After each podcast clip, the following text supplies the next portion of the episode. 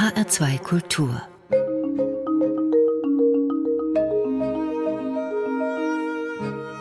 Doppelkopf Heute am Tisch mit Raffaela Gromes. Gastgeber ist Andreas Bomber. Frau Gromes spielt Cello und wird unter anderem als Schatzsucherin beschrieben. Mhm. Klangschönheit, harmonische Transparenz und Spaß an der musikalischen Schatzsuche, schreibt jedenfalls oder schrieb einmal die Süddeutsche Zeitung, Frau Kromis. Stimmt das? Ähm, absolut. Also mit Schätze suchen meine ich natürlich musikalische Schätze. Das hat die Süddeutsche Zeitung bestimmt auch so gemeint. Und zwar bin ich einfach sehr neugierig auch auf neues Repertoire. Es gibt ein gewisses Kernrepertoire, das viele Cellisten immer wieder spielen, das man auch in der Hochschule lernt, das man auch in Konzerten regelmäßig hören kann. Aber Daneben sind noch so viele andere Werke komponiert worden durch alle Jahrhunderte hinweg, die völlig irgendwie vergessen sind, nicht mehr gespielt werden, von denen teilweise nicht mal mehr ähm, Noten greifbar sind, also die nicht herausgegeben wurden. Und das reizt dann mich sehr, mich auf die Suche zu machen nach diesen Werken und irgendwie zu schauen, dass ich Programme gestalten kann, wo ich bekannte Werke mit solchen kombiniere, die ein Hörer vielleicht spannend findet und kennenlernen kann. Es gibt auch die Kategorie zu Recht vergessen.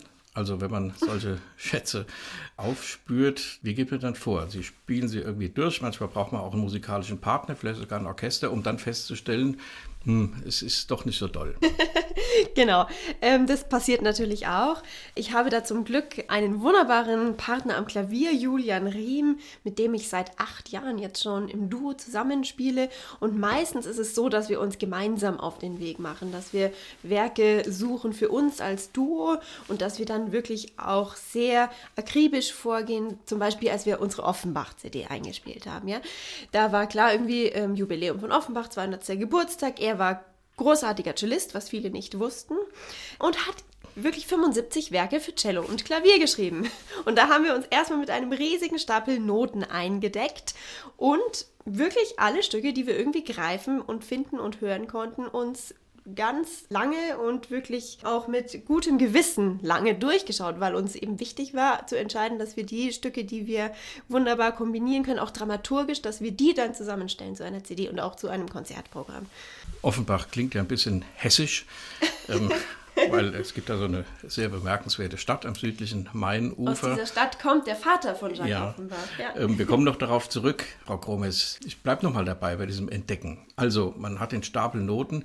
Die Grundvoraussetzung ist doch schon mal, man muss das eigentlich vom Blatt spielen können, damit einem das mhm. sofort anspringt. Also wenn man da großartig erstmal rumüben muss, bis überhaupt die Musik Konturen gewinnt, das wäre doch auch hinderlich. Ja, aber das ist natürlich nicht bei jedem Stück möglich, dass man es gleich vom Blatt spielen kann. Allerdings, naja, Julian ist wirklich genial im Blatt spielen. Das heißt, manchmal schaffe ich den Cello-Part nicht vom Blatt, aber er schafft es dann sozusagen partiturtechnisch, das einmal so zu spielen, dass man wirklich die Struktur erkennen kann. Es gab auch schon Werke, da habe ich wirklich einfach vier, fünf Werke parallel einstudiert und dann zwei wieder weggeschmissen sozusagen oder nicht aufgenommen in mein Programm, sehr wohl aber die anderen beiden, die ich gut fand, weil vieles entwickelt sich auch erst, wenn man arbeitet mit der Musik. Also etwas, was einen direkt anspringt, ist natürlich super und manchmal ist das so, wenn ich ein Stück höre oder spiele, Gefühle, das so wirklich körperliche Emotionen in mir weckt. Mhm. Mein Bauch zieht sich oder mein Herz hüpft oder ich merke, wow, das muss ich spielen. Und wenn ich so angesprochen bin, klar, das ist ein eindeutiges Ja. Aber es gibt auch komplexe Werke, die sich erst in der Arbeit mit diesem Stück wirklich einem offenbaren. Und diese Werke will ich ja nicht unter den Tisch schmeißen, nur weil sie nicht so eingängig sind. Aber dem Publikum muss es auch so gehen. Es muss doch das Publikum, hört das einmal im Konzert. ja, das stimmt. Das stimmt. Es kann dann auch sein, dass manche Werke dann sperriger sind und vielleicht nicht beim ersten Mal gleich anspringen, aber zumindest es gewisse Teile gibt von dem Stück, die das Publikum doch bewegen oder inspirieren und dass sie es dann eben nochmal hören wollen. Ich denke jetzt zum Beispiel an die Sonate von Gustav Jensen. Auf die sind wir vor Wie kurzem gestoßen. Genau, den, den kennt kein Mensch. Und Julian und ich haben ja eine Sonate von Richard Strauss entdeckt vor kurzem. Eine Erstfassung seiner Cello-Sonate, die aber im Grunde eine eigenständige erste Sonate ist. Die hat Strauss in der Schublade verschwinden lassen, weil er mit dieser Sonate den Kompositionswettbewerb nicht gewinnen konnte. Wer hat diesen Wettbewerb gewonnen? Gustav Jensen. Und Gustav Jensen kennt heute natürlich kein Mensch mehr. Wir haben gesagt, was für ein Wettbewerbsfehlentscheid. Ähm, Strauß hätte natürlich gewinnen müssen, haben diese Sonate einstudiert, waren ganz begeistert davon und haben uns dann aber irgendwann gefragt, irgendwie muss doch diese Jury, die wirklich auch aus namhaften Komponisten der damaligen Zeit bestand, doch auch einen Grund gehabt haben, Jensen als Gewinner zu wählen, ja, auch wenn Strauß natürlich das größere Genie der Zeit war. Und dann haben wir uns diese Jensen-Sonate angeschaut und haben erstmal gedacht, nein, Strauß ist viel besser. Dann haben wir aber gesagt, nein, also wir wollen uns jetzt mit diesem Werk beschäftigen. Und es war gerade Corona-Zeit und wir hatten nichts anderes zu tun und haben dann zwei, drei Wochen wirklich jeden Tag geübt, zusammengespielt, immer wenn wir uns irgendwie treffen konnten und an dem Werk arbeiten konnten. Und irgendwann haben wir gesehen, nein, es ist genial vom Aufbau her. Und er, er macht so schöne harmonische Wendungen, er macht so eine unglaublich schöne Themen- und Motivarbeit. Und irgendwie ist es doch sehr zukunftsweisend, wenn man vor allem bedenkt, in welcher Zeit das entstanden ist. Und dann haben wir gesagt, nein, dieses Stück nehmen wir jetzt auch auf auf. Also haben wir damals für ein SWR dann eingespielt. Nicht auf CD, aber für ein SWR. Also hat Corona auch durchaus positive Seiten für Künstler, die sich vielleicht dann auch leisten können, mal drei Wochen kein Geld verdienen zu müssen. Ja. Das ist ein Thema, auf das kommen wir mhm. unbedingt auch noch. Aber lassen Sie uns noch einen Moment bei der Kammermusik, bei dem Entdecken bleiben. Sie haben jetzt mhm. Ihren Partner Julian Riem erwähnt ein paar Mal. Wo lernt man so jemanden kennen? Und wieso weiß man schon in jungen Jahren, das ist mein musikalischer Partner. Ich kenne Musiker, die freuen sich Sänger zum Beispiel, die jedes Mal mit einem anderen Pianisten auftreten, weil die genau sagen, der Kick ist doch das immer wieder Neue, das sich aufeinander einlassen. Man muss kammermusikalisch begabt sein. Also, wie ist das bei Ihnen gegangen mit dem Julian Riem? Ich hatte vorher auch, ich habe sehr, sehr früh angefangen mit Kammermusik, äh, da meine Eltern beide Cellisten sind und ich mit denen gemeinsam musiziert habe schon früher, aber auch mit ihren Schülern. Also wir haben immer Kammerensemble gespielt, wir haben Cello-Quartett gespielt oder mit zwölf Celli. Ich war dann, seitdem ich zwölf oder vierzehn war, regelmäßig auf Kammermusikkursen, weil die Kammermusik mir immer ein großes Herzensanliegen war. Daher habe ich auch schon mit vielen verschiedenen Pianisten vorher gespielt. Während meiner auch Jugend, aber auch während des Studiums. Und ähm, ich war dann eben am Beginn des Studiums, als ich einen Wettbewerb namens Richard Strauss Wettbewerb gemacht habe. Und dort war Julian der offizielle Begleiter. Und dort habe ich ihn kennengelernt. Und das war schon was Besonderes, weil man lernt natürlich mit der Zeit, sich aufeinander einzustellen und einzuhören, auch ganz schnell, obwohl man kaum Zeit zur Probearbeit hat, irgendwie miteinander zu spielen, dass es funktioniert. Aber so, wie wir da gespielt haben mit dieser einen Probe, das hatte ich vorher noch nicht erlebt, weil das war wirklich so ein absolut gleiches Verstehen von der Musik, ein gleiches Empfinden von der Musik und diese gleiche Intuition und die gleiche Interpretation, die wir beide hatten, ohne jemals über dieses Stück geredet zu haben, das war einzigartig. Und das hat uns beide wirklich berührt und bewegt. Und das kam auch bei der Jury an. Und dann war wirklich auch von der Jury dieser Wunsch formuliert, dass wir doch das Preisträgerkonzert gemeinsam bestreiten wollen, bitte. Und als das dann wieder so ein Erlebnis war, war für uns klar, nein, also wir müssen irgendwie miteinander spielen, wir wollen miteinander spielen und das hat sich ganz von selbst entwickelt. Es sind aus diesem einen Konzert so viele Folgekonzerte entstanden, dass das wirklich für uns so ein riesiger Glückstreffer war und ein Zeichen war, nein, wir gehören irgendwie zusammen musikalisch. Sagt Raffaella Gromes. Cellistin. Sie sind auch eine junge Frau, eine junge Cellistin, also gehören zu denen, deren Karriere ja vielleicht nicht gerade erst angefangen hat, aber doch noch stark im Wachsen ist. Darüber möchte ich nach der nächsten Musik, das heißt nach der ersten Musik mit Ihnen sprechen, die Sie mitgebracht haben. Das hat nichts mit Cello zu tun, sondern mit Gesang. Nun habe ich über sie gelesen, das sagen ja auch viele Cellisten, das Cello ist das Instrument, was der menschlichen Stimme am nächsten ist. Von Gioacchino Rossini hören wir aus La Cenerentola das berühmte Schlussstück Non più mesta, wo die Angelina, das ist die Cenerentola, das Aschenbrödel, den Vater um Verzeihung bittet für allen Trouble, den sie da angerichtet hat. Es gibt ein Happy End natürlich, es ist ein Koloraturenfest niemand anders als Cecilia Bartoli kann in dieser Aufnahme singen. Frau Krommes, was begeistert Sie an der Musik? Das Singen, hören Sie da ein Cello oder hören Sie Cecilia Bartoli? Ich höre Frau Bartoli. Frau Bartoli ist in gewisser Weise, in, in vieler Weise ein großes Vorbild für mich. Wie sie die Linien gestaltet, wie sie phrasiert, wie sie artikuliert, das ist atemberaubend mir ist es oft auch wichtig, dass ich auf dem Cello singe. Und insofern höre ich da, ich habe ja auch eine CD aufgenommen namens Hommage a Rossini. Und dort habe ich eben auch viele Themen, die zum Beispiel auch von Offenbach aufgegriffen werden von Rossini, die man dann, die eigentlich für Gesang komponiert sind, aber die man dann am Cello spielt. Und da ist es mir eben wichtig, am Cello zu singen.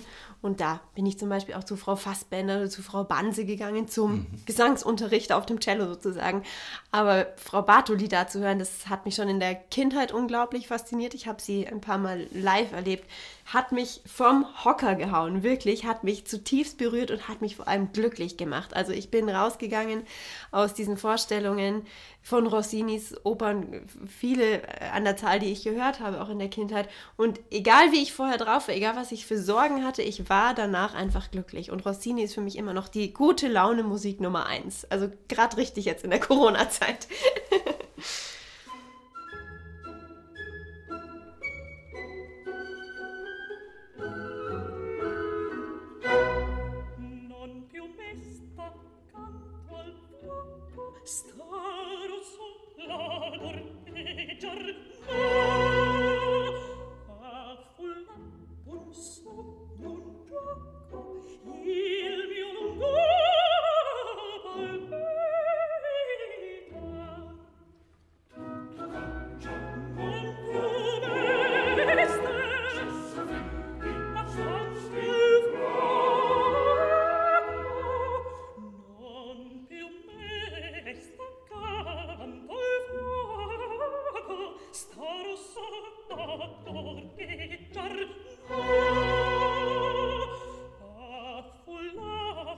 so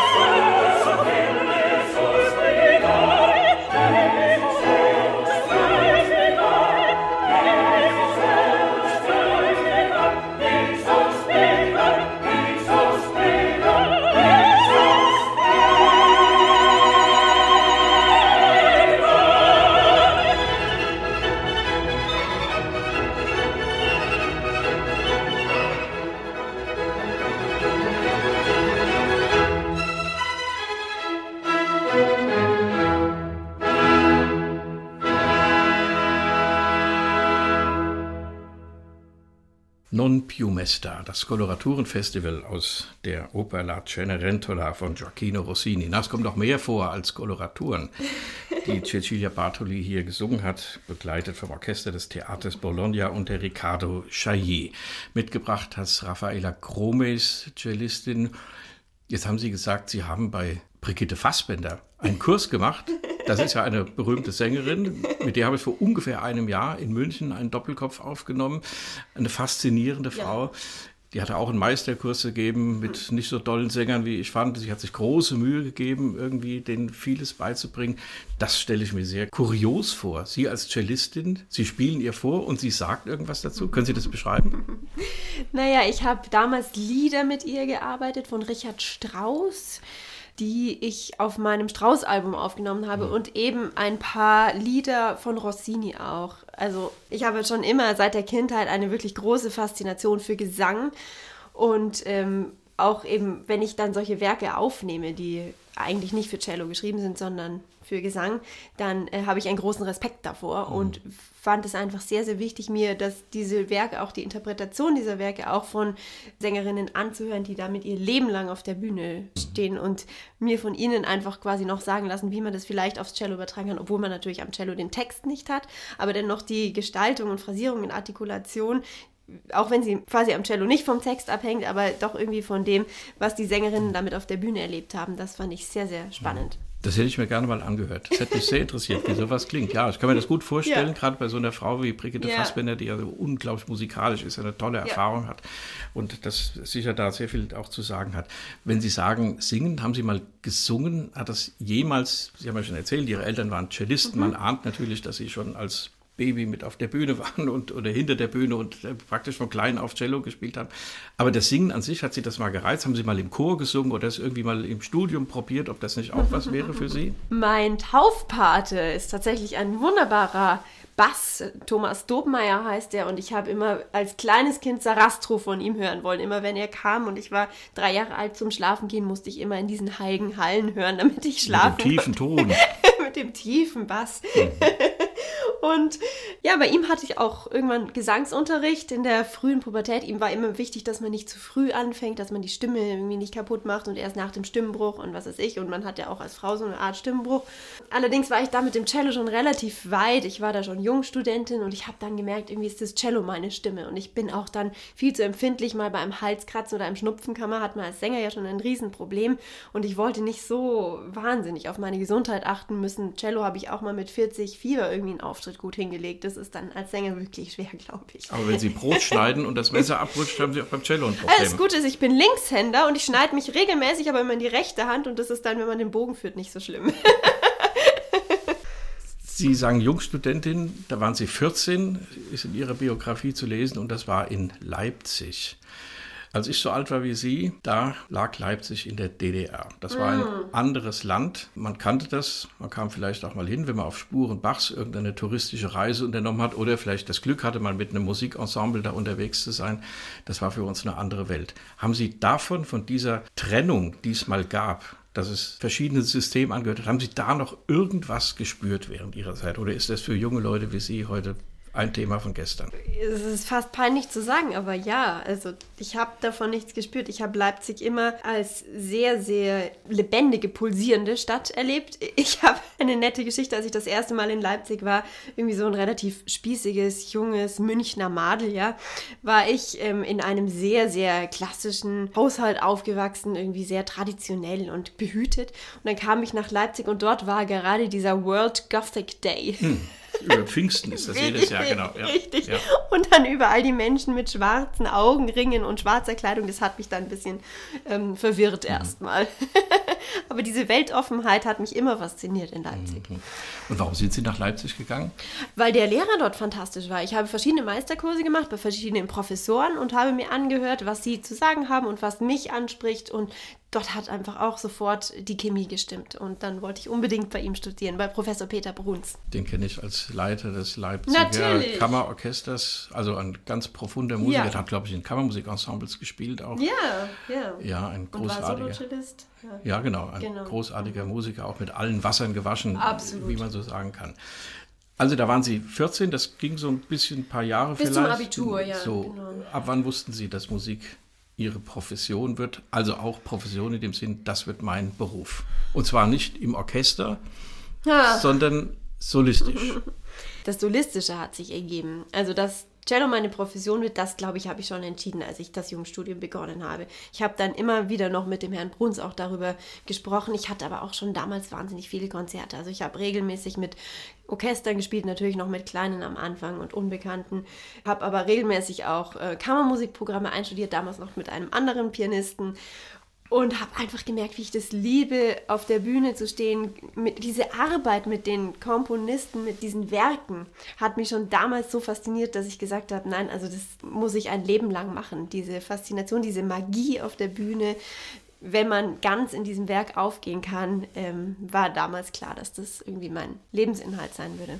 Das ist dann der Wunsch, den man hat. Man arbeitet darauf hin, aber es muss irgendwann der Punkt kommen, wo man sich sagt, ich schaffe das auch. Es gibt ja auch sicher Erlebnisse, die nicht so positiv sind, mhm. wo man mal furchtbar reinfällt, Misserfolg hat, nicht gut drauf ist, was auch immer die Umstände dagegen sind. Hat es das bei Ihnen gegeben? Wie war Ihr Weg dann nach dieser Periode des Jungstudiums und der beginnenden Ausbildung? Es gibt immer wieder natürlich Tiefschläge oder Phasen, wo etwas nicht so funktioniert, wie man das will, oder Zweifel, dass man ringen muss und sich überwinden muss und wieder aufstehen muss. Die größte Krise habe ich tatsächlich jetzt in dieser Corona-Krise gehabt. Alles, was davor war, hat nur ganz kurz gedauert und ich bin ganz schnell wieder aufgestanden und habe weitergemacht, weil ich einfach immer so viele Ziele hatte und Ideen und Anregungen und Inspirationen von außen, dass ich nie lange da lag, niederlag sozusagen und mich irgendwie Mitleid gesucht habe, sondern ich war immer hier ein Stehaufmännchen irgendwie, ja. Aber jetzt in der Corona-Zeit ist es komisch, aber es ist tatsächlich die erste Zeit seit meinem vierten Lebensjahr, dass ich so lange nicht auf der Bühne stand. Ich bin, seitdem ich vier bin, habe ich regelmäßig irgendwelche Konzerte gehabt mit meinen Eltern und klar, am Anfang nur Schülervorspiele oder einmal die Woche Unterricht oder Wettbewerb oder irgendwas, worauf man hinarbeitet. Und jetzt März bis August hatte ich plötzlich nichts mehr, worauf ich hinarbeite, nichts mehr, kein Termin mehr von außen, der mich quasi dazu gebracht hat, mich zu motivieren, jetzt ans Cello zu gehen. Und dazu noch ständig von der Politik zu hören, dass wir nicht systemrelevant sind und diese große Unsicherheit, wann es weitergehen würde und wie es weitergehen würde mit dem Kulturleben in Deutschland, das hat mir schon arg zugesetzt jetzt mhm. im Frühjahr. Es war ein Freitag der 13. Freitag der 13. März. Da begann dieser Lockdown. Alle Schulen in Deutschland machten zu und dann ging es runter. Was haben Sie an diesem Tag gemacht? Erinnern Sie sich noch ganz punktuell? Ich war auf Teneriffa. Es war mein Urlaub eigentlich. Hm. Meine erste einzige Urlaubswoche seit langer Zeit, auf die ich mich sehr gefreut hatte.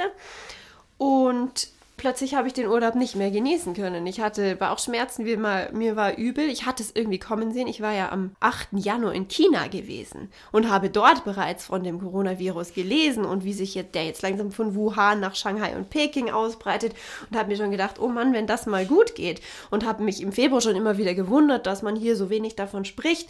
Hatte am 8. März ein großes Konzert im Prinzregententheater in München und war sehr froh, dass das stattfinden konnte. Also ich war schon irgendwie vorbereitet, dass irgendwas passieren würde. Aber es hat mich doch in ein richtiges Loch gestoßen am 13. März. Der Urlaub war gelaufen, wirklich. Da kommt jetzt eine angenehmere Entscheidung auf Sie zu, nämlich ob wir Johannes Brahms, den zweiten Satz aus der F-Dur-Cello-Sonate Opus 99 spielen oder ein Ausschnitt aus Ihrer letzten CD mit dem Schumann-Cello-Konzert.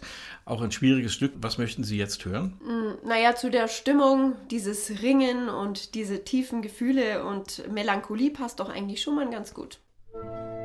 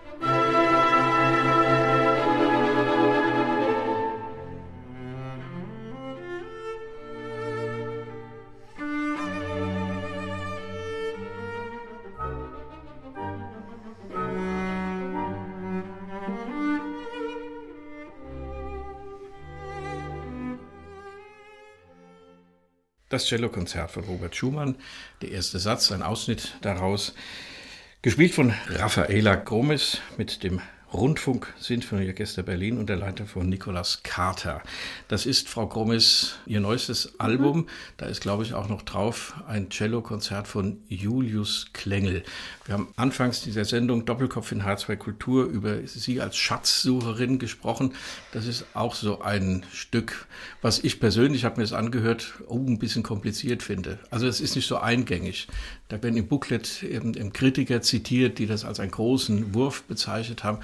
Aber das ist so ein Stück, wo man ziemlich gut hinhören muss. Also wo man wahrscheinlich auch viel üben muss und gucken muss, wie man es zustande kriegt. Täuscht dieser Eindruck? Ich finde es spannend. Ich habe dieses Feedback jetzt schon von vielen bekommen. Und es ist für mich schwer nachzuvollziehen, weil ich finde, diese Melodie im ersten Satz zieht einen eigentlich gleich rein. Das ist für mich so eine unendliche Melodie, die sich immer weiter steigert, die irgendwie wühlt, die einen großen Bogen entfaltet und irgendwie so zwar wagnerianische Harmonik auch immer wieder hat, aber dennoch irgendwie, finde ich, doch sofort einen anspringt. Aber es ist jetzt spannend, mhm. dass Sie das auch sagen. Klar, der zweite Satz ist ein bisschen sperrig, erinnert irgendwie teilweise an Brahms und ist so wirklich eine richtige deutsche Romantik mit viel mhm. ausgeklügelten Passagen, dann eine sehr virtuose Cello-Kadenz im dritten Satz, die natürlich vor allem technisch auch anspruchsvoll ist und wo die Themen auf meisterlichste miteinander verarbeitet, komponiert werden in Doppelgriffen, in hohen Passagen. Also diese ist wirklich auch ja. technisch sehr schwer zu spielen. Aber der vierte Satz, der ist doch einfach mitreißend, oder? Also das ist doch so ein quasi ungarischer ja, ja. Tanz aller Ungarese Polonaise. Mhm. also der ist doch sofort eingängig und macht, macht irgendwie gute Laune, oder nicht? Reißt zumindest mit. Also da empfehle ich, das mal zu hören, sich die CD zu kaufen. Die wird sicher auch irgendwann mal gesendet hier im Hessischen Rundfunk. Jedenfalls dieses Klengel-Konzert. Klengel war ja der große Cellistenmacher in Leipzig gewesen, gegen Ende des 19. Jahrhunderts. Hat es auch viel geschrieben, immer so einerseits als Etüde, aber andererseits eben auch als Literatur, weil so viel Cello-Literatur gab es nicht zu der Zeit das war die große Zeit, wo man für dieses Instrument halt auch komponiert hat, was ja dann auch sehr populär geworden ist. Das also auf ihrem neuen Album und das Schumann-Cello-Konzert, vielleicht auch dazu noch, das galt ja lange Zeit als langweilig, unaufführbar. Ja, es wurde erst einige Jahre nach dem Tod des Komponisten überhaupt uraufgeführt, weil der eigentliche Widmungsträger, der Frankfurter Cellist Bockmühl hieß der, der konnte das oder wollte das nicht spielen, kann man sich vorstellen, warum? Was hatten Sie? Wir haben ja einen Ausschnitt jetzt gehört aus dem Stück. Naja, er hat gesagt, dass Schumann das dringend umschreiben muss, sonst würden ihn, also noch nach dem Tod von Schumann, die Cellisten heimsuchen in seinem Totenreich und quasi ihn, also ihm sagen, dass das, weil leider, was er da geschrieben hat, unspielbar ist und er das nicht auf sich nehmen kann, dieses Schicksal, alle anderen Cellisten jemals zu verärgern.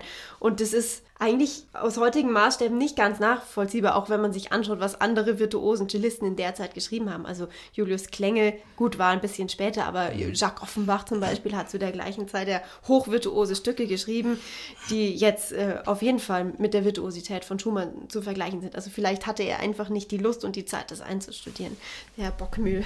Da spricht die Praktikerin aus Ihnen. und nicht die Musikwissenschaftlerin. Die Musikwissenschaft, die verkauft natürlich solche Dinge, die sie entdecken und propagieren, vielleicht auch zu Recht, um solche Bilder, die vom Komponisten gilt ja immer schwer orchestriert, ist nicht gut gemacht. Das ist ja so das, was Schumann so ein bisschen als äh, eben auch kennzeichnen soll, angeblich da auch ein bisschen Klarheit in die Sache zu bringen und schon herauszufinden, dass Schumann ein ganz revolutionärer Komponist war, der ganz viele neue Sachen gemacht hat, die Übergänge der Sätze zum Beispiel mhm. ineinander. Also eher ein Konzertstück zu schreiben mit mehreren Affekten und nicht so sehr unterteilt in einzelne Sätze, dem Standard folgend. Also da kann man sicher viel entdecken bei Robert Schumann. Also was mich an dem Stück so fasziniert ist, dass äh, Schumann wirklich sofort einsteigt mit der Erzählung. Es ist irgendwie eine Novelle, es ist Poesie. Also Schumann ist ja auch in einem sehr literarischen Haushalt aufgewachsen. Sein Vater war Autor und Verleger und er hat Poesie sehr geliebt, Schumann, und hat immer gesagt, Musik ist die höchste Potenz der Poesie.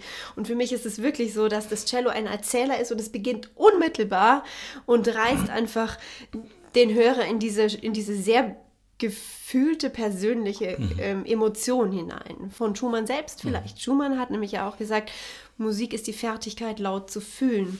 Und er nimmt irgendwie natürlich den Zuhörer auch mit in Mhm. seine eigene persönliche Gefühlswelt. Und wir wissen ja, dass die sehr intensiv war und sehr gespalten. Und das liebe ich so an diesem Stück, dass man wirklich jede Sekunde intensiv auch als Spieler erleben muss, um diesem Stück gerecht werden zu können. Also es hat so eine Tiefe und eine unglaubliche Anforderung an den Spieler, nicht nur technischer Art, sondern eben auch emotionaler und geistiger Art. Das Klavierkonzert geht ähnlich los. Auch sofort mit dem Klavier. Ja. Also gar keine großen Umstände machen Ja. erstmal, sondern das Klavier Genau. und das Orchester begleitet dann Ja. das Klavier. Also das Klavier führt die Sache an. Also man sieht, Schumann ist ein ganz interessanter Komponist, den man auch neu entdecken kann und sollte. Frau Krummes, ich komme doch mal zurück auf diese Corona-Situation. Also, Sie beginnen eine Karriere, Sie haben Erfolg. Da spielen Sie bei diesem Orchester und hier Kammermusik. Die Säle werden prominenter, die Orchester werden prominenter, die Dirigenten werden prominenter, die Tourneen werden umfangreicher. Das ist das, was Sie in Anfängen erlebt haben. Das deutet dann auf ein Leben hin, das besteht aus Proben, Konzerten, Flughäfen, Hotels. Das muss man ja mögen. Gerade auch in Zeiten noch vor Corona, wo man da auch hinterfragt hat, ist das eigentlich alles äh, verantwortbar? Die viele Fliegerei, die Reiserei, braucht das die Welt eigentlich? Und dann kam eben Corona dazu. Was ist an dieser Art von Karrieren, was ist da so attraktiv? Ähm, als junger Künstler strebt man vor allem an, mit seiner Musik ein Publikum erreichen und berühren zu können.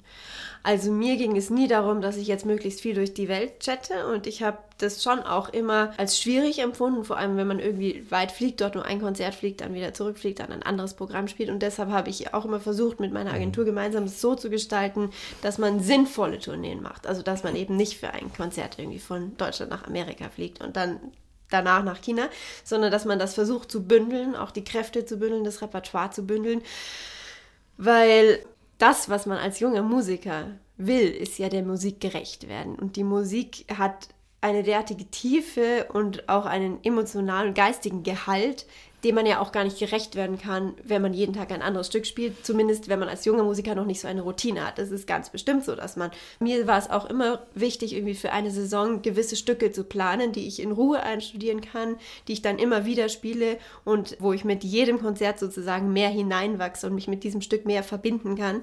Denn das, was mich fasziniert an einem Konzerterlebnis, ist das Loslassen. Dass man genau eine Interpretation erarbeitet hat, ins jede Detail, ins kleinste Detail ausgefeilt hat und überlegt hat, was der Komponist wollte, sich mit den Kompositionen dieses Meisters beschäftigt hat und dann dieses Gefühl für dieses Werk wirklich genau hat und dann im Moment auf der Bühne wagt, loszulassen und die Musik ganz allein sprechen zu lassen, sozusagen durch sich hindurch wirken zu lassen. Es ist eine Art Transzendenzerfahrung, die da passiert.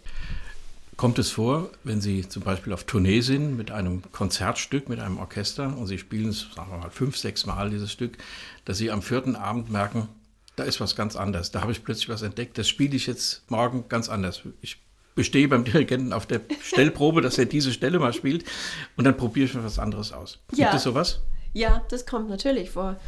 Weil je öfter man das Stück spielt und je öfter man einen persönlichen Zugang hat und wenn man wirklich nachdenkt und das geschehen lässt, dann spricht das Stück ja auch irgendwann zu einem und dann merkt man, nein, eigentlich ist das doch eine gute Idee, die will man dann zumindest mal ausprobieren. Und das ist eben das Tolle an, mit Julian auch, dass wir ständig arbeiten, auch zwischen den Konzerten. Es ist nicht so, wir haben was einstudiert und dann spielen wir es ein paar Mal, sondern zwischen jedem Konzert wird weiter gerungen, wird weiter diskutiert und äh, weiter einfach gefeilt. Haben Sie Lampenfieber? Man gewöhnt sich. Es ist so eine Sache, die mit der Routine weniger wird. Nach dieser Corona-Pause, jetzt das erste Konzert im September und Oktober wieder, da hatte ich plötzlich riesiges Lampenfieber. Da dachte ich, wie habe ich das denn gemacht? Aber wie gesagt, es war eine so lange Pause, die ich äh, noch nie in meinem Konzertleben hatte. Da musste ich mich erstmal dran gewöhnen. Jetzt spiele ich wieder nicht. Wer weiß, wie es dann ist, wenn ich wieder auf der Bühne stehe. Also es kann schon sein. Das dass hat mir wieder aber schlimm Sinn, wird. ob Ja. der Betrieb weitergeht und wenn ja, wie. Wenn ich Musiker beobachte, Solisten gerade, die im Orchesterkonzert spielen, also da war die Ouvertüre vielleicht gewesen, und dann kommt der Moment, da werden die Stühle beiseite gerückt und dann betritt der Künstler die Bühne. Von dem Bühneneingang bis zu dem Platz sind es 10, 20, 30 Schritte. Was geht in Ihnen vor? Ich habe viel mich mit dem alten Rom beschäftigt. Das hat mich immer fasziniert, das alte Rom. Und es gibt da ein wunderbares Buch von Robert Harris. Da geht es um Cicero.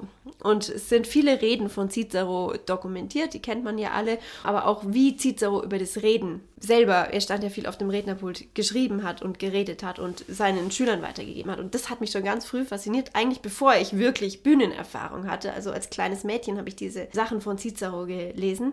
Und da heißt es so schön, dass er einfach, wenn er dieser Moment, dass er vorher aufgeregt ist und vorher völlig konfus und, und manchmal wirklich Panik bekommt, aber in dem Moment, wo er auf das Rednerpult geht, die Schulter runter und hinter nimmt und die Brust nach vorne geht und einfach den Kopf nach oben nimmt und voller Selbstbewusstsein zu dem Rednerpult geht und einfach nur noch diese Message im Kopf hat, die er jetzt als nächstes transportieren will.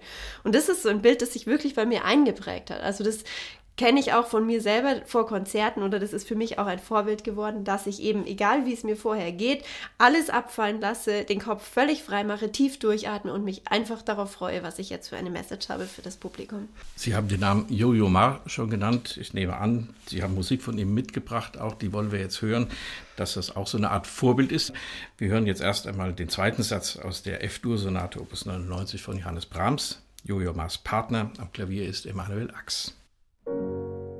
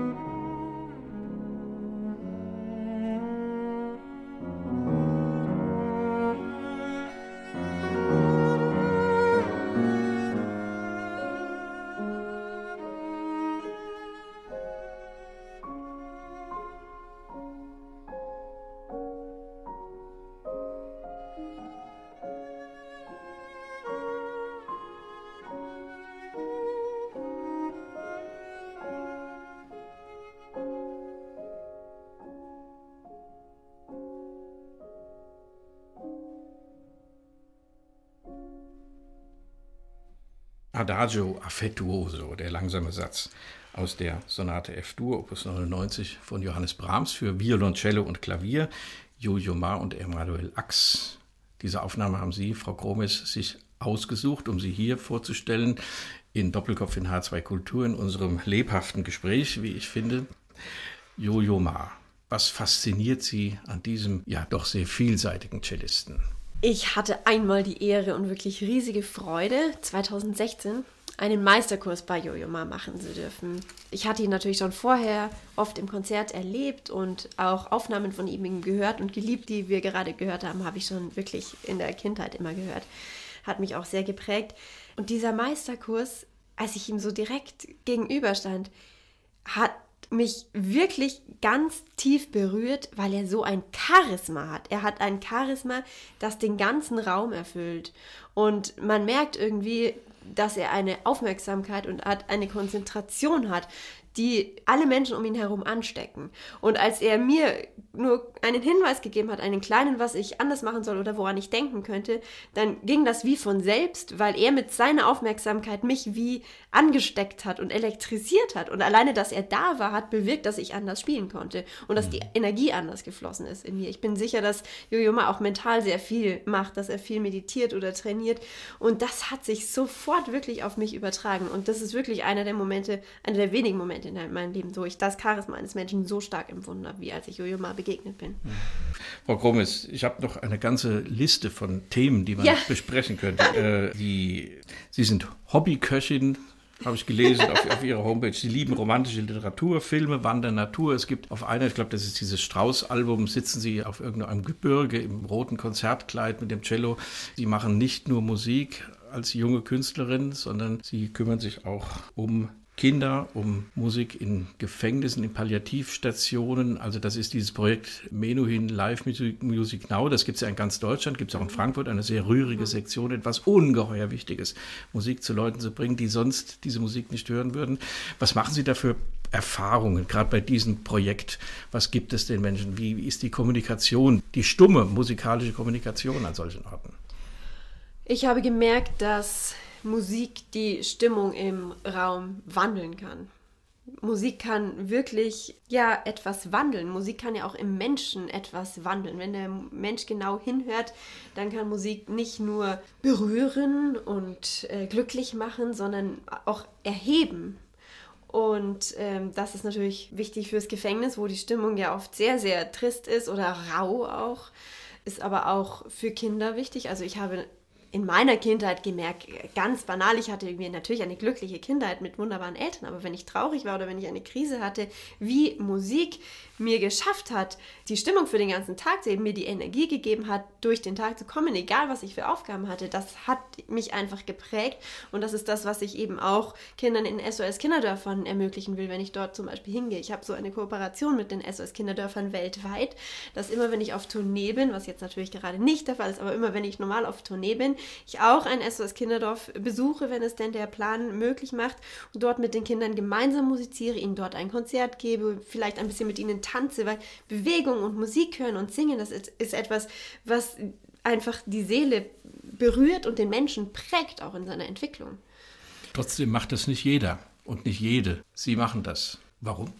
Das ist bei mir wirklich schon von frühester Kindheit an angelegt. Also meine Eltern haben sich immer beide auch ehrenamtlich betätigt. Es war immer klar, dass man irgendwie Institutionen hat, die man unterstützt, denen man spendet. Und ich wollte eben nicht nur Geld spenden, sondern auch Zeit spenden, Aufmerksamkeit spenden. Für mich ist es irgendwie klar, dass Helfen irgendwie so eine Essenz der menschlichen Existenz ist. Und ich glaube, jeder versucht doch irgendwie zu helfen in seinem kleinsten Kreis, vielleicht manche nur im Familienkreis oder im Freundeskreis. Und ich habe halt irgendwie das Gefühl, dass ich mit meiner Musik auch helfen kann. Und das tue ich gerne überall, wo ich kann. Sollte man nicht gelegentlich bei Facebook oder den sogenannten sozialen Medien, anstatt irgendwelchen Unsinn zu schreiben, nicht einfach mal eine halbe Minute schöne Musik machen, um da den Dampf rauszunehmen? Gerade aktuell ist das ein ja, Thema. Absolut. ja. Wie geht es weiter, Frau Krummes, mit der klassischen Musik? Wie sehen Sie die Zukunft hm. nach Corona? Wann geht es weiter? Geht es überhaupt weiter? Was ja. ist erstrebenswert?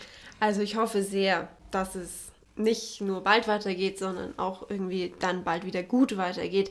Es gibt ja gerade Initiativen wie Alarmstufe Rot oder Sang- und Klanglos von den Münchner Philharmonikern, die durchaus recht haben, dass es eben keineswegs gegeben ist, dass auch die Kultur in Deutschland nach Corona wirklich gut weitergeht, weil viele Künstler sich jetzt einfach einen anderen Job suchen, weil sie nicht schlichtweg nicht überleben können, eine riesen Existenzkrise haben, auch eine Identitätskrise. Viele haben Depressionen.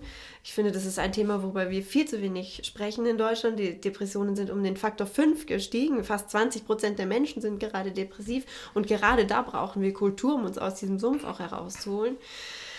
Naja, ich kann nur hoffen, dass nach Corona dann nicht die Fördermaßnahmen so groß werden und so zwingend, dass dann wieder als erstes die Kulturbranche ähm, leiden muss und die ganzen Einrichtungen geschlossen werden. Aber ich denke, wir werden alle kämpfen und uns besinnen, wie wichtig Kultur in unserem Leben ist und wie sehr uns Kultur prägt und dass Kultur der Zeitgeist ist. Und unsere Zeit ist ja denkbar geistlos ohne Kultur. Und dass Kultur mehr ist als ein Freizeitvergnügen, das wir jetzt mal beiseite lassen können. Das so als Zitat aus einem zu Ende gehenden Jahr, Frau Grummes, von dem wir hoffen, dass es sich nicht wiederholt in dieser Form und dass wir beim nächsten Neujahrskonzert, mit wem auch immer das dann stattfindet, im, mit dem HR Sinfonieorchester, dass wir dankbar an das Gespräch zurückdenken und sehen, das war jetzt mal eine dunkle Zeit und das ist jetzt auch zu Ende. Wir sind keine Propheten und wissen es nicht. Zum Schluss Beethoven. Es war Beethoven, ja. Kaum jemand hat es gemerkt. Das Trippelkonzert Opus 56, der dritte Satz, Rondo alla Polacca, vielleicht auch nur ein Ausschnitt daraus. Truls Mörk, Jefim Bronfmann, Gil Schaham und das Tonale Orchester Zürich und der David Zinnmann spielen. Vielen Dank, Raffaella Grummes, für dieses schöne Doppelkopfgespräch in H2 Kultur. Und einen guten Rutsch ins neue Jahr. Perfekt. Und vielen Dank fürs Zuhören.